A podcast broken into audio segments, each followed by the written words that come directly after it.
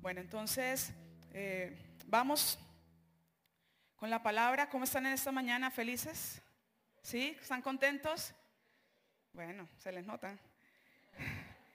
Yo he tenido la oportunidad de compartir eh, en estos últimos fines de semana eh, el tema acerca, un tema que Dios puso en nuestro corazón porque es algo que está trabajando en nuestras vidas y sé que quiere trabajar sobre toda la iglesia y es la obediencia. Y, pues en sí todo lo que aprendemos nosotros de la palabra, sea cual fuere el tema que recibamos en este lugar o que nosotros leamos diariamente en la Biblia, todo termina en qué? En obediencia.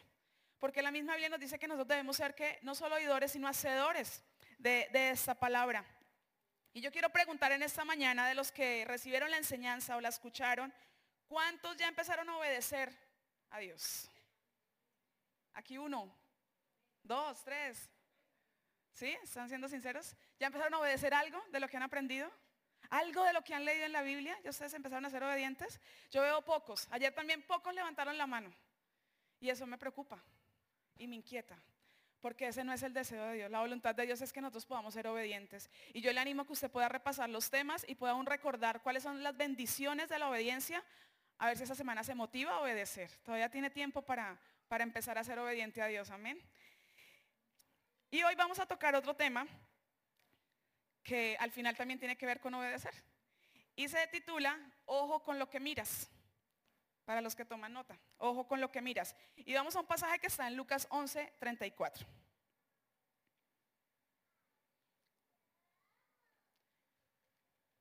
Dice así. Tu ojo, esas son palabras de Jesús. Jesús está hablando, está dando una enseñanza y Jesús está diciendo esto.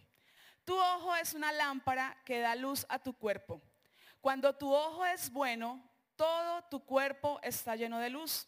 Pero cuando tu ojo es malo, tu cuerpo está lleno de oscuridad. Asegúrate de que la luz que crees tener no sea en realidad oscuridad. Si estás lleno de luz, sin rincones oscuros, entonces toda tu vida será radiante, como si un reflector te llenara con su luz. Amén. Y amén. ¿Cuántos desean tener una vida radiante y esplendorosa? Amén. Porque es que hay personas que uno las ve y uno siente como oscuridad, ¿cierto? Como que un ambiente pesado les rodea. Y entonces por ahí hay gente que habla y dice es que tiene el aura oscura. O tiene el aura brillante. Y resulta que no es el aura. No es nada de eso. Es lo que dice la palabra. Que todo aquel que tiene un ojo sano tendrá luz dentro de su ser. Pero aquel que tiene un ojo malo tendrá oscuridad dentro de él. Y hoy vamos a ver esto. Vamos a ver qué son esas cosas que realmente están penetrando nuestros ojos y que están trayendo oscuridad a nuestra vida o que posiblemente están trayendo luz a nuestra vida. De los cinco sentidos que nosotros tenemos, saben que tenemos cinco sentidos, el visual o la visión es el sentido más importante y el más fuerte en nosotros. A excepción de aquella persona que tenga un impedimento visual, entonces podrá desarrollar más su oído o su tacto. Pero en el común, si tenemos todos los sentidos funcionando de manera correcta, el sentido de la vista es el sentido más fuerte y es el más especial que nosotros tenemos. Los ojos, según lo que dice este pasaje, son como la puerta de entrada ¿cierto? Eso es lo que dice este pasaje. Nuestros ojos son la puerta de entrada, ¿qué? Para que la luz o las tinieblas entren a nuestro interior. Cualquiera de las dos. Los ojos están para ser la lámpara de nuestro cuerpo. Y una lámpara se diseñó para qué? Para que alumbre en medio de la oscuridad. Pero ojo, dice al final del pasaje, porque usted puede estar creyendo que su lámpara está iluminando pero resulta que lo que está trayendo es oscuridad y tinieblas, dice en otra versión, a su vida. Cuando nosotros leemos la Biblia y vamos al Antiguo Testamento, podemos ver cómo las ciudades que existían en este tiempo construían murallas para poder protegerse de sus enemigos. Esas murallas que edificaban eran murallas altísimas, súper anchas, hechas en piedra, porque tenían que ser muy resistentes para poder rodear y proteger su ciudad de los enemigos. Pero como había cada muralla o cada ciudad tenía que tener una manera de cómo entrar y salir de esta, entonces debían hacerle puertas a esas murallas. Y estas puertas si no eran hechas igual que la muralla. eran puertas más débiles porque eran hechas en otro material, eran hechas de otro tamaño para que facilitaran el cerrar y el abrirlas. Y resulta que estas puertas entonces quedaban siendo como la parte débil de esa nación para protegerse del enemigo. Cuando llega un enemigo a atacar, lo primero que hace en la ciudad que está dentro de las murallas es, es mandar a que cuiden las puertas. Y cuando ya saben que sus puertas están bien cuidadas y vigiladas, entonces se subían a las murallas para atacar a sus enemigos. Y cuando el enemigo venía, lo primero que hacía es ir a querer derribar la puerta, porque él sabía, el enemigo sabía que si podía derribar las puertas que estaban en medio de estas murallas, podía sitiar la ciudad y tomarla y destruirla. Entonces el enemigo atacaba la puerta, el que estaba dentro de la ciudad protegía la puerta. Y eso es, lo, eso es lo que pasa con nosotros y eso es lo que pasa en nuestra vida. Nosotros tenemos una puerta de entrada a nuestro interior y son los ojos. Y el enemigo quiere venir y derribar esa puerta para sitiar nuestra mente, nuestro corazón, nuestro cuerpo, todo nuestro ser. Él quiere penetrar la puerta que tenemos. ¿Y cómo lo hace? A través de las cosas que vemos. A través de cada cosa que nos detenemos a mirar y a contemplar en esta vida. Y usted dirá, bueno, ¿y entonces yo cómo hago? Si este mundo me ofrece tantas cosas para mirar, yo tengo que para mirar, no puedo andar ciego, no puedo andar con los ojos tapados, pues hoy vamos a ver qué vamos a hacer. Y yo quiero que usted pueda tomarse este mensaje con mucha seriedad y con mucha intención para su vida. Porque es un mensaje muy importante. Jesucristo lo habló y lo dijo. Si tu ojo está sano, todo tu cuerpo va a tener luz. Pero si tu ojo está malo, todo tu ser va a tener oscuridad. Nosotros decidimos qué cosas que nos ofrece este mundo observamos y miramos y qué cosas no. Nosotros podemos decidir a qué cosas le abrimos la puerta de nuestro cuerpo o abrimos nuestros ojos y a qué cosas los cerramos. ¿Por qué? Porque yo quiero que le quede algo muy claro en esta mañana. Y es que todo lo que nosotros vemos puede convertirse en la destrucción de nuestra vida, de nuestro matrimonio, de nuestros hijos, de nuestras finanzas, de nuestro cuerpo y de nuestra propia vida si nos perdemos eternamente. Y usted dirá, ¿hasta allá? Sí, hasta allá. Porque las cosas que dejamos traspasar por los ojos pueden interrumpir el deseo de Dios y es que vivamos una vida eterna con Él. Dice Primera de Juan 2.16.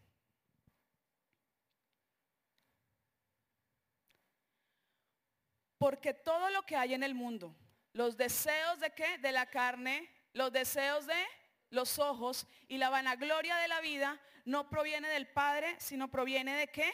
Del mundo. Y me voy a detener en la frase donde dice los deseos de los ojos. Porque los ojos desean cosas. ¿Usted se ha puesto a pensar qué cosas desean sus ojos? Piense usted en el día, en el día de ayer, en el día de hoy. ¿Qué cosas desean sus ojos? Y realmente esas cosas que sus ojos desean, ¿traerían oscuridad o traerían luz a su interior y a su caminar? Vamos a ver cuáles son aquellas cosas que el diablo está usando a través de nuestra vista para penetrar a nuestro interior, para sitiar nuestra vida y llenarnos de oscuridad. Entonces vamos a remitirnos al pasaje de Éxodo 20, 17. En Éxodo 20, 17 y los, versículos anteriores, vamos a ver los diez mandamientos, los que le dio Dios a Moisés. Entonces Moisés llega y, y está leyendo los diez mandamientos y hasta el décimo mandamiento, no por eso el menos importante, porque no se pusieron en orden de importancia, todos son importantes. Y dice el décimo mandamiento, no codiciéis la casa de tu prójimo, no codiciéis la esposa de tu prójimo, ni su siervo, ni su sierva, ni su buey, ni su burro, ni qué, ni ninguna cosa que él tenga. ¿Cómo entra la codicia a oscurecer nuestra vida? A través de las cosas que vemos, de las cosas que contemplamos. ¿Sabe qué pasó con Eva en Génesis 3? Cuando Eva peca porque toma del fruto que Dios le dijo que no debería tomar, dice el versículo, dice, ella vio que el árbol era bueno y que era agradable a los ojos. Y entonces lo tomó y lo comió. ¿Cómo entró la codicia a Eva? A través de lo que vio. Ella codició ese árbol, lo deseó para ella. Aunque ya lo había visto en el huerto, porque el árbol estaba en el huerto, pero llegó un momento en que ella lo miró más de lo que lo debía mirar. Y lo contempló más de lo que debía contemplarlo. Y por eso lo vio y dice, fue agradable. ¿A dónde? A sus ojos. Y eso fue lo que motivó a qué? A coger y a comerlo. ¿Cómo entra la codicia en nuestras vidas? Por los ojos. ¿Sabe qué es la codicia? Codicia es fijar el deseo sobre algo. Codicia es anhelar, ansiar intensamente algo. Y yo les hago una pregunta en esta mañana. ¿Sobre qué usted está fijando su deseo? Porque donde usted fije su deseo es porque está codiciando eso. Usted está posiblemente fijando su deseo sobre el cuerpo de la vecina o de la compañera de trabajo, que es espectacular, que es divino. Y usted mira el de su esposa y no le parece tan bonito. Y entonces usted no se da cuenta que es que el vecino sí le paga gimnasio a la esposa y usted no le paga la suya. Está codiciando el carro. Está contemplando el trabajo de otra persona. Le está pareciendo más agradable a sus ojos ese hombre que es más tierno y más cariñoso que el esposo que Dios le dio. Y está como Eva, viendo que es agradable a su vista lo que usted está viendo en esa persona. ¿Y sabe qué pasa mientras codicia todo lo que ve? su vida se va llenando de amargura, de envidia, de descontento, de división. Y entonces todo su ser se llena de oscuridad. Y por eso digo que la codicia o lo que vemos puede terminar acabando con un matrimonio, con unos hijos, con una vida, con unas finanzas.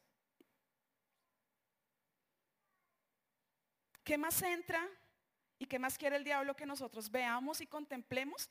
para llenar de oscuridad todo nuestro ser. ¿Qué entra y qué está penetrando a través de nuestros ojos? La inmoralidad sexual. Santiago 1, 13, 15 dice lo siguiente. Cuando sean tentados, acuérdense de no decir, Dios me está tentando. Dios nunca es tentado a hacer el mal y jamás tienta a nadie. La tentación viene de nuestros propios deseos, los cuales nos seducen y nos arrastran. De esos deseos nacen los actos pecaminosos y el pecado cuando se deja crecer da a luz la muerte. ¿Recuerdan el pasaje que leímos de primera de Juan 2? Dice que los ojos desean cosas, que existe el deseo de los ojos. Y en ese versículo nos habla y nos está diciendo, ¿sabe qué? Cuando usted es sentado, cuando cae en pecado, no le eche la culpa a nadie y menos échesela a Dios. ¿Cuál es su problema? Que el deseo que usted ha tenido ha gestado una tentación esa tentación al ceder ha caído en un pecado y ese pecado lo ha llevado ¿qué? A la muerte. Y quiero decirles también algo muy importante que quiero que recuerde. Y es que el tener el control de la puerta de nuestros ojos es un asunto de vida o muerte. Y usted dirá, ¿por qué de vida o muerte? Mire, leamos lo que dice Mateo 5:28. Y me devuelvo un poquito acá a lo de la inmoralidad sexual. ¿Qué estamos diciendo? Que el diablo ha querido atacar nuestros ojos, las cosas que vemos, para traer oscuridad a nuestro ser. Que a través de las cosas que vemos, en nosotros puede entrar la codicia y la codicia nos destruye. Que a través de lo que vemos en nosotros puede entrar qué? La inmoralidad sexual. Y este pasaje une las dos cosas, porque dice Mateo 5:28, pero yo digo Está hablando Jesús. Jesús les está diciendo, yo sé que les fue dicho y que hay un mandamiento que dice que no adulterarás, pero yo les voy a decir algo más, dijo Jesús. Y es que el que mira con pasión sexual a una mujer ya ha cometido adulterio con ella en el corazón. El asunto de los ojos es un asunto de vida o muerte. Porque si usted no guarda lo que mira y lo que penetra a través de su mirada, ¿Qué pasará el día que llegue Jesucristo y usted esté adulterando y codiciando a alguna mujer sexualmente? ¿Se ha puesto a pensar eso? ¿Qué cree que pasaría?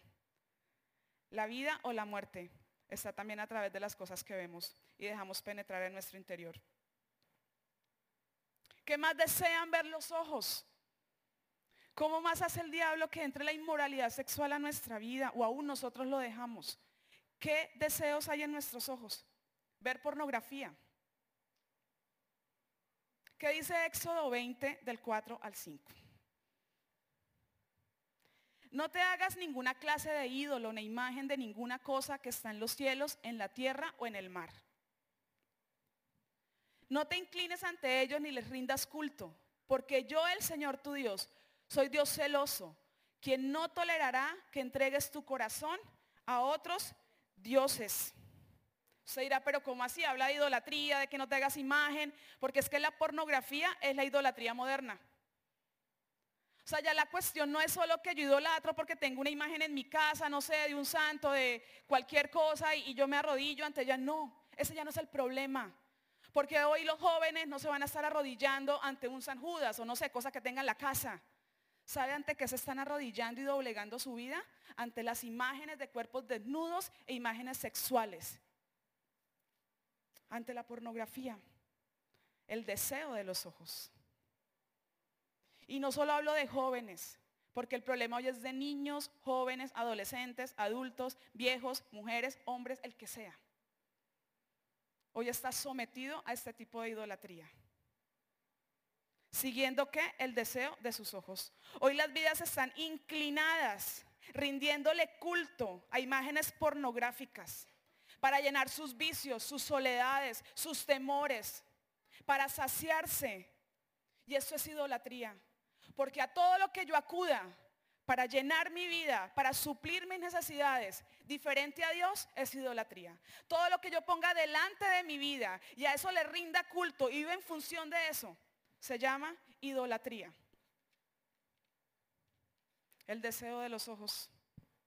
Los que han hecho la escuela de sanidad de los 12 pasos habrán podido escuchar en las clases cuando tocamos este tema todo lo que produce en el cerebro, en el físico, el cerebro físico, en la mente y en la conducta del ser humano la pornografía.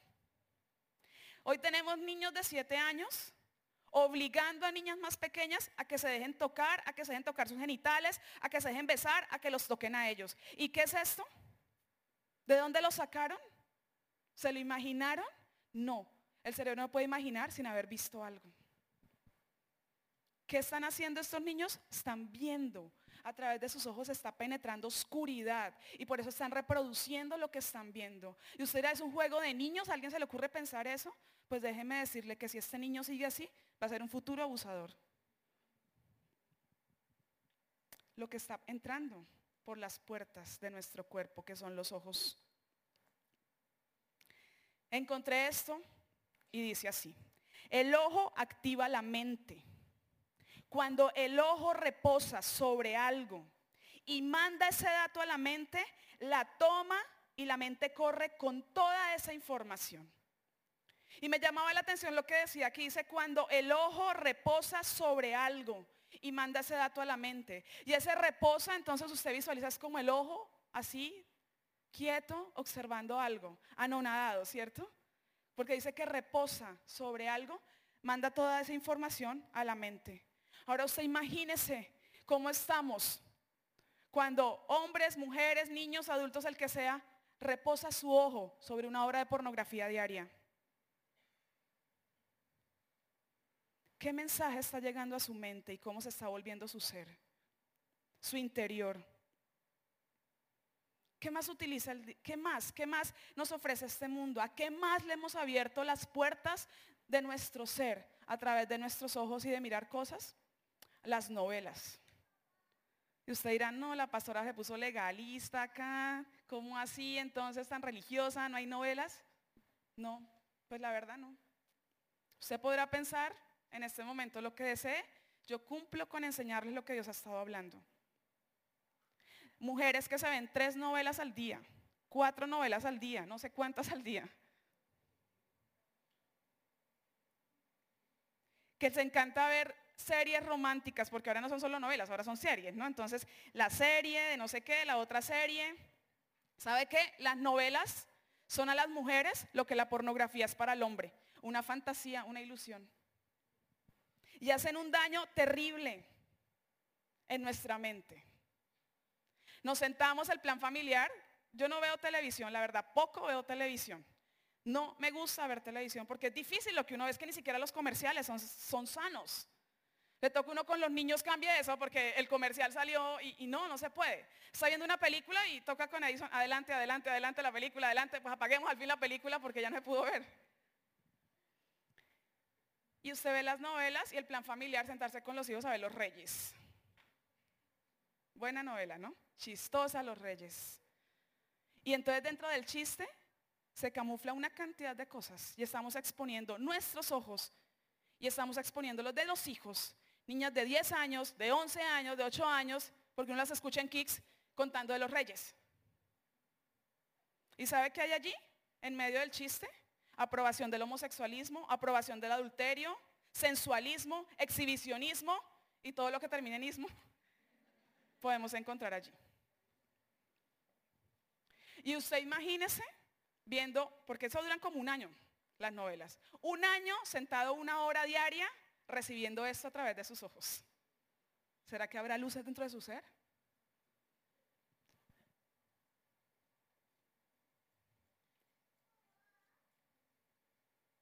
Y no es solo porque salgan escenas de sexo. Usted dirá, no, pero es que la que yo veo dice que no tiene escenas de sexo ni violencia. Y no es solo por las escenas de sexo. A mí Dios me habló algo. Cuando yo empecé en el cristianismo y acerqué mi vida a Dios y empecé un proceso de sanidad y restauración en mi vida, una de las cosas que Dios me habló entre todas las que me tocó hacer, me dijo, tienes que renovar tu mente y renunciar a todas las películas románticas y novelas románticas que has visto, porque eso ha distorsionado la imagen de una relación sentimental real. Has visualizado y has idealizado al hombre en una relación sentimental y eso te va a hacer mucho daño. Y eso es lo que hacen esas series bonitas, románticas, así tan lindos todos, no pasa nada raro, pero estás idealizando lo que es una relación real. Y eso va a afectar el matrimonio. Y entonces el día que el tipo no es como el de la novela, ya usted quiere acabar esa relación, ya quiere acabar ese matrimonio, este no me llama 20 veces al día, no me trae chocolates todos los días, no está siempre de buen genio, este no es divino, este no me atiende todo el tiempo, así como en las novelas. Entonces ya no le sirvió el esposo. ¿Por qué? Porque hemos idealizado relaciones por las cosas que hemos visto. Y no estoy hablando solo de sexo. Y yo tuve que desconectarme de eso y dejar que Dios renovara mi mente, porque me había contaminado por tanta película romántica que había visto. ¿Qué más dejamos penetrar en nuestros ojos y que traen oscuridad? La violencia películas violentas, escenas violentas. Tenemos un problema terrible con nuestros niños porque cogen un celular y es a descargar unos juegos terriblemente violentos. Viejos ya adultos en su casa que la esposa me dice no sé qué hacer porque no se para del computador porque se la pasa jugando. Ah, bueno, ese. En serio. Juegos totalmente violentos, escenas violentas todo el tiempo porque todo el tiempo matan a otro, ta, destruyen. Y entonces toca con Daniel, y Daniel no sabe escribir, pero él sí sabe hablarle al celular y entonces el celular le busca el juego que él está diciendo. ¿Y qué problema con eso? Porque son atraídos por la violencia. El papá que le pegaba a su mamá y el niño creció viendo por años cómo su papá maltrataba a su mamá físicamente. Y aunque él odiaba eso y lo desaprobaba, cuando crece se enfrenta a una esposa y llega un día en que en medio de un enojo también golpea a su esposa. ¿Y sabe por qué lo hizo? Aunque nunca estuvo de acuerdo, porque fue lo que él vio todo el tiempo. Y lo que él vio, que hizo un día, lo trajo, lo reprodujo. Porque todo lo que vemos en eso nos convertimos. ¿Qué cosas está viendo usted cada día? ¿A qué le está abriendo las puertas de su vida?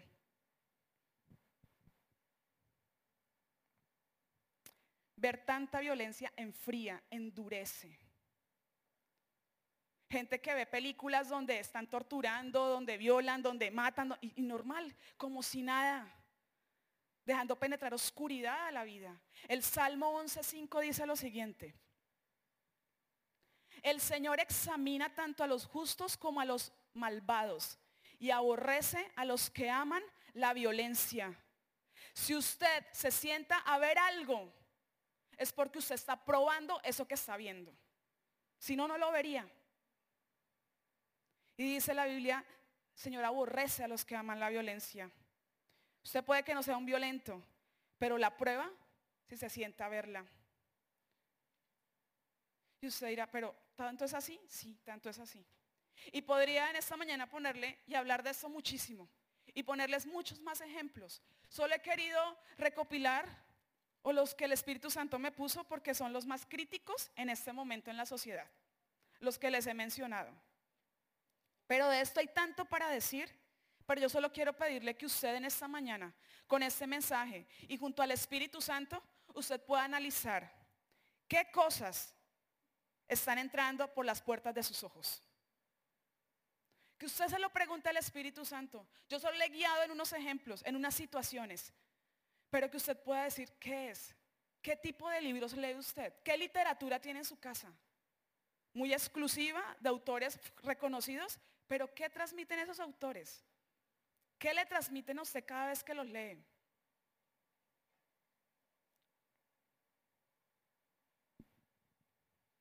¿Por qué está tan endeudado usted ahora?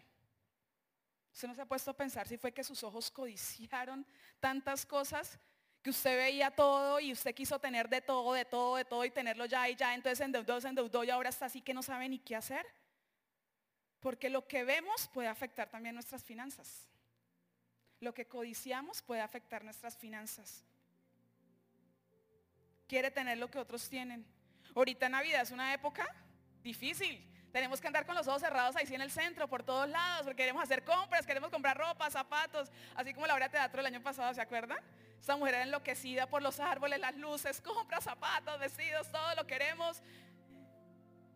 Y entonces nos endeudamos hasta acá por cada cosa que vemos en el camino. ¿Qué debemos hacer para cuidar nuestros ojos? ¿Cree usted que es importante que empecemos a cuidar nuestros ojos? Que empecemos a descontaminar nuestra vida y podamos andar en luz como Cristo quiere. Nuestras vidas son tan valiosas, su vida es tan valiosa que la canción que hoy cantábamos decía, Él dio su vida por mí, Él derramó su sangre por mí. Porque usted vale tanto para Dios. Y Dios no quiere, y por eso trae este mensaje, porque no quiere que usted siga llenando su vida y contaminándola de, con tinieblas, cuando Él nos ha llamado para hacer una lámpara que ilumine todo.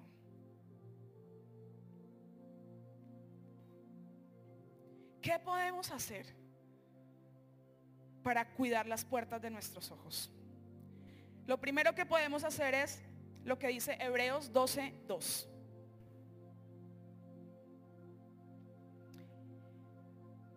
Solo la primera parte donde dice, puestos los ojos en Jesús. ¿Puestos los ojos en quién?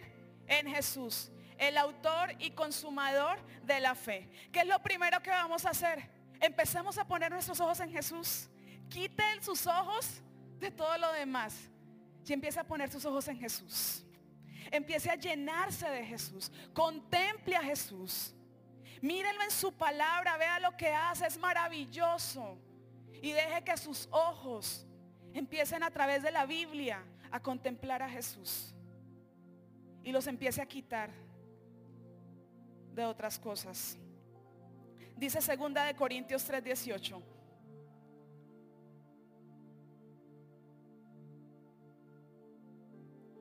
Así que todos nosotros, a quienes nos ha sido quitado el velo, a nosotros si estamos en este lugar, es porque se nos ha sido quitado un velo, amén. Y dice, podemos ver y reflejar la gloria del Señor.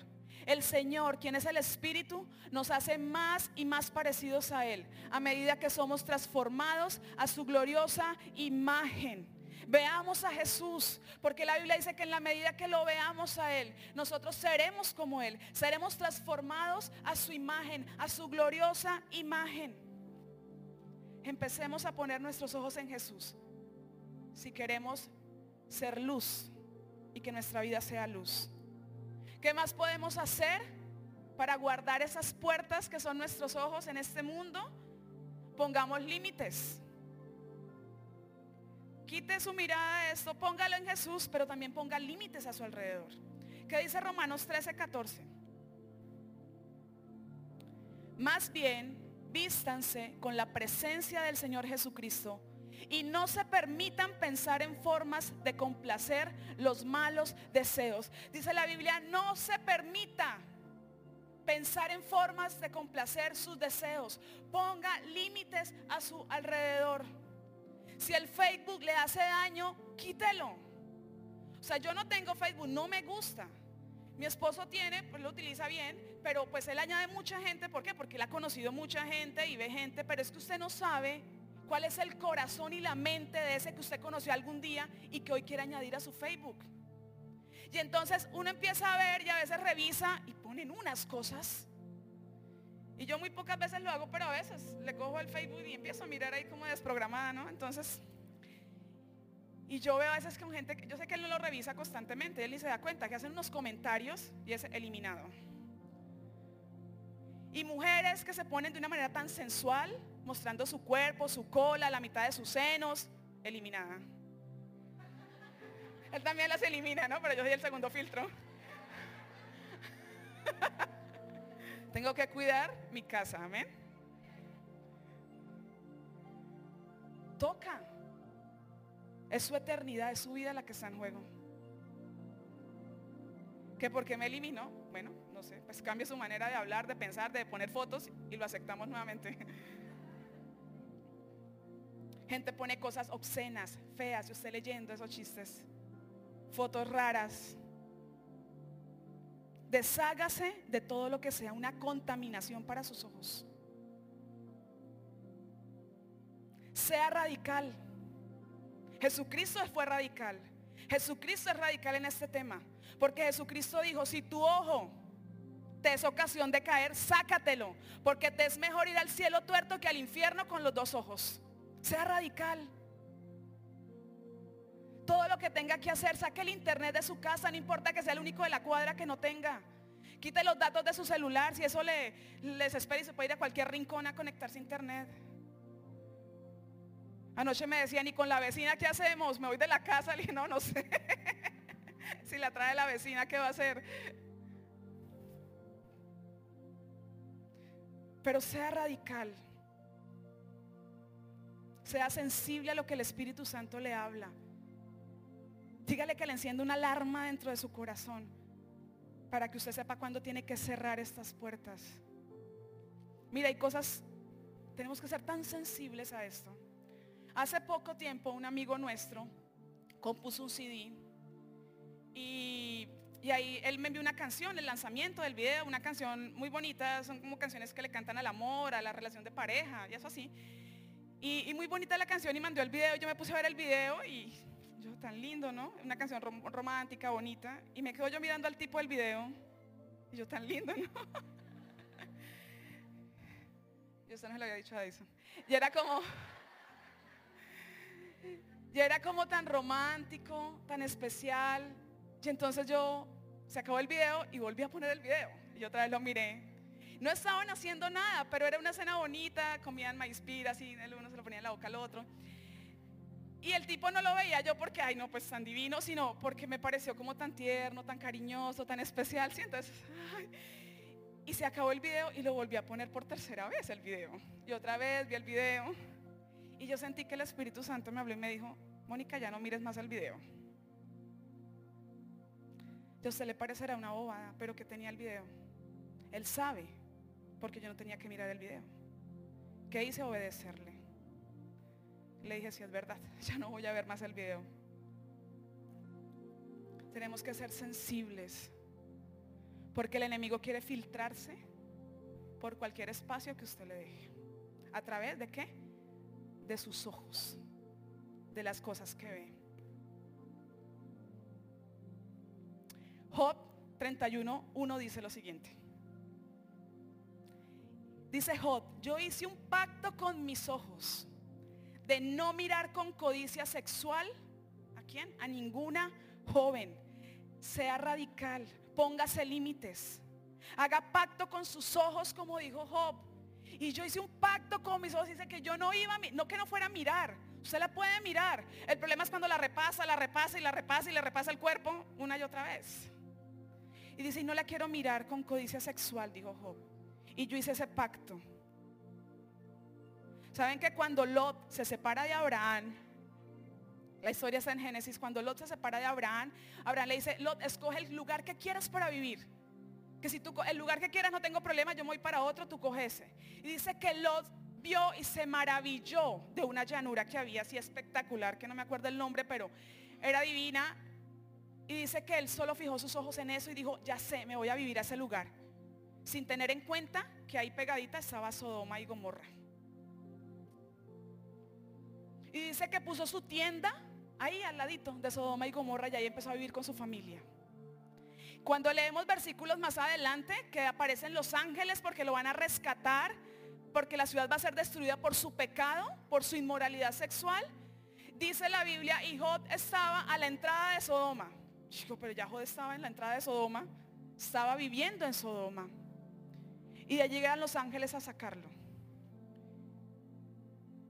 ¿Y sabe qué pasa?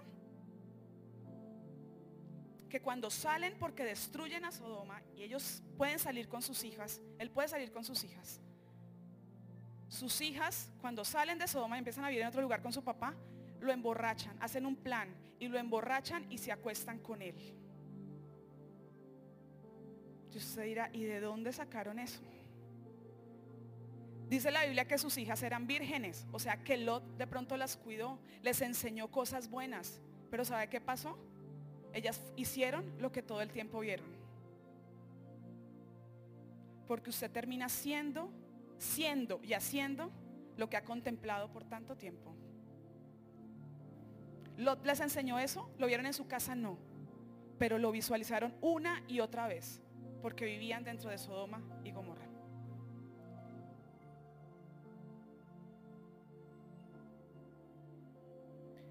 Tenemos que ser radicales y poner límites si queremos guardar nuestros ojos. Voy terminando. ¿Qué más tenemos que hacer? Primera de Pedro 5.7. Pongan todas sus preocupaciones y ansiedades en las manos de Dios, porque Él tiene cuidado de ustedes. Mire, esto es maravilloso.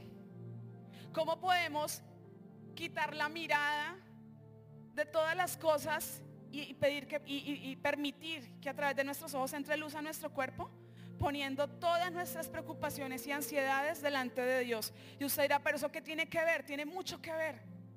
Porque cuando usted esté codiciando algo, cuando usted esté codiciando ese hombre que es más amable y más tierno que su esposo, usted vaya y cumpla este pasaje. Y dile, Señor, yo pongo toda mi ansiedad delante de ti. Y yo te pido que tú lo transformes y conviertas a mi esposo en un hombre romántico, en un hombre amable, Señor. Amén. Esa es la mejor solución. Todos se ríen, no es que él no lo sea, es que estoy exponiendo un ejemplo.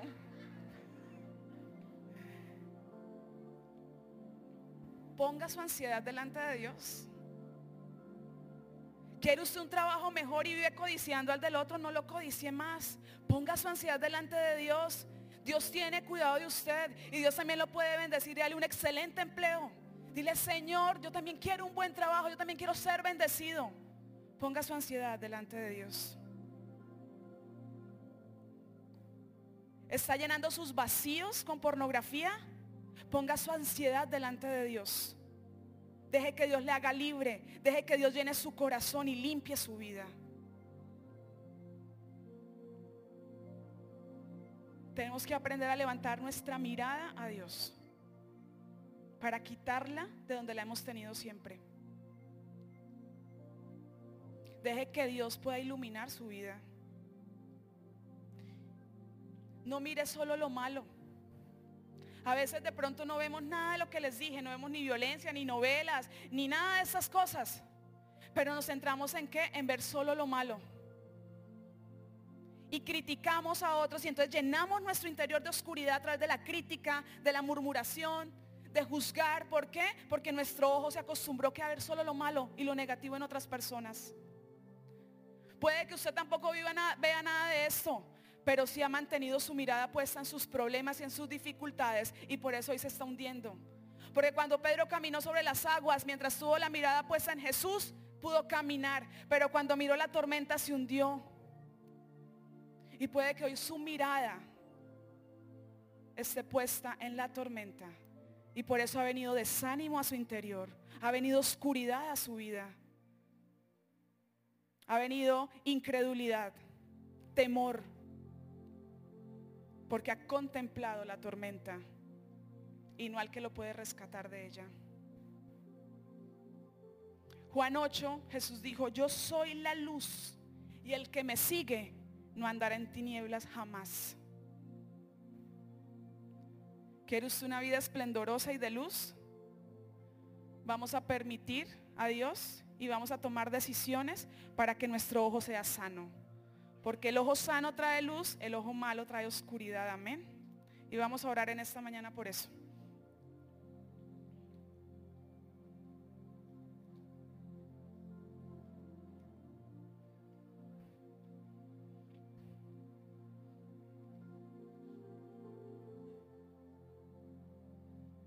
Recuerde que lo que entra por sus ojos es caso de vida o muerte. No es poco. No lo menosprecie. No lo tomen poco.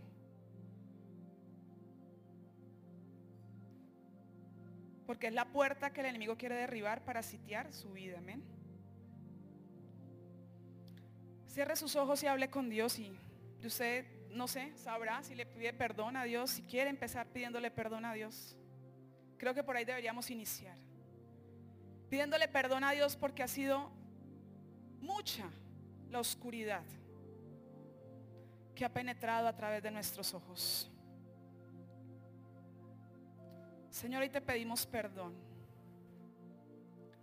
Perdónanos porque hemos creído que valemos tan poco, Señor. que toda la basura y la contaminación que este mundo arroja, la hemos recibido, Señor, a través de lo que vemos, de lo que contemplamos.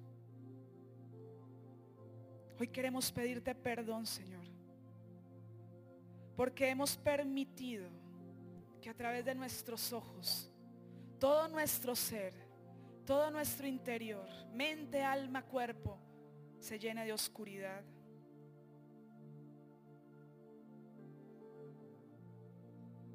Señor, perdónanos.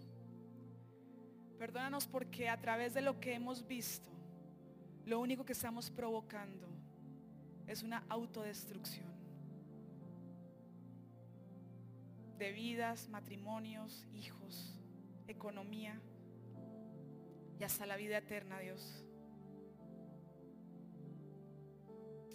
Ayúdame y dígale al Espíritu Santo, si ese es su deseo, no sé si lo sea después de esta enseñanza, si su deseo es guardar sus ojos, hacer un pacto con sus ojos, como lo hizo Job,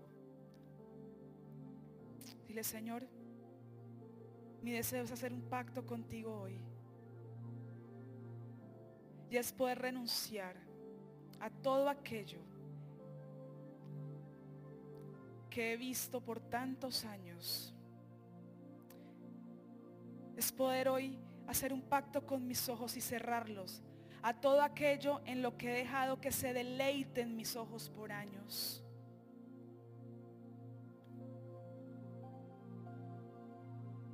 Por favor, Espíritu Santo. Si es su deseo, yo sé que así lo va a hacer el Espíritu Santo, porque así lo ha hecho conmigo. Dile, Espíritu Santo, pon una alarma dentro de mí que me avise, que se encienda cuando yo vaya a mirar lo que no tengo que mirar. Cuando yo quiera contemplar lo que no debo contemplar, Señor. Enciende una alarma de alerta en mi vida y dame la sensibilidad para saber que dejo penetrar por las puertas de mis ojos y a qué debo cerrar las puertas de mis ojos. Yo quiero vivir en luz. Yo quiero limpiar mi vida, Señor. Yo quiero vivir en tu luz, Jesús. Ayúdame. Ayúdanos, Señor. En el nombre de Jesús te damos gracias por este tiempo, Señor, y por cada vida. Te pido que les acompañes, Espíritu Santo, y que les recuerdes esta palabra, Señor, todo el tiempo, todo el día. Tú les recuerdes que si su ojo está sano, ellos vivirán en luz, pero que si su ojo está malo, vivirán en tinieblas. Siembra esa palabra, Señor, y no permitas que sea robada. En el nombre de Jesús te lo pido. Amén y amén.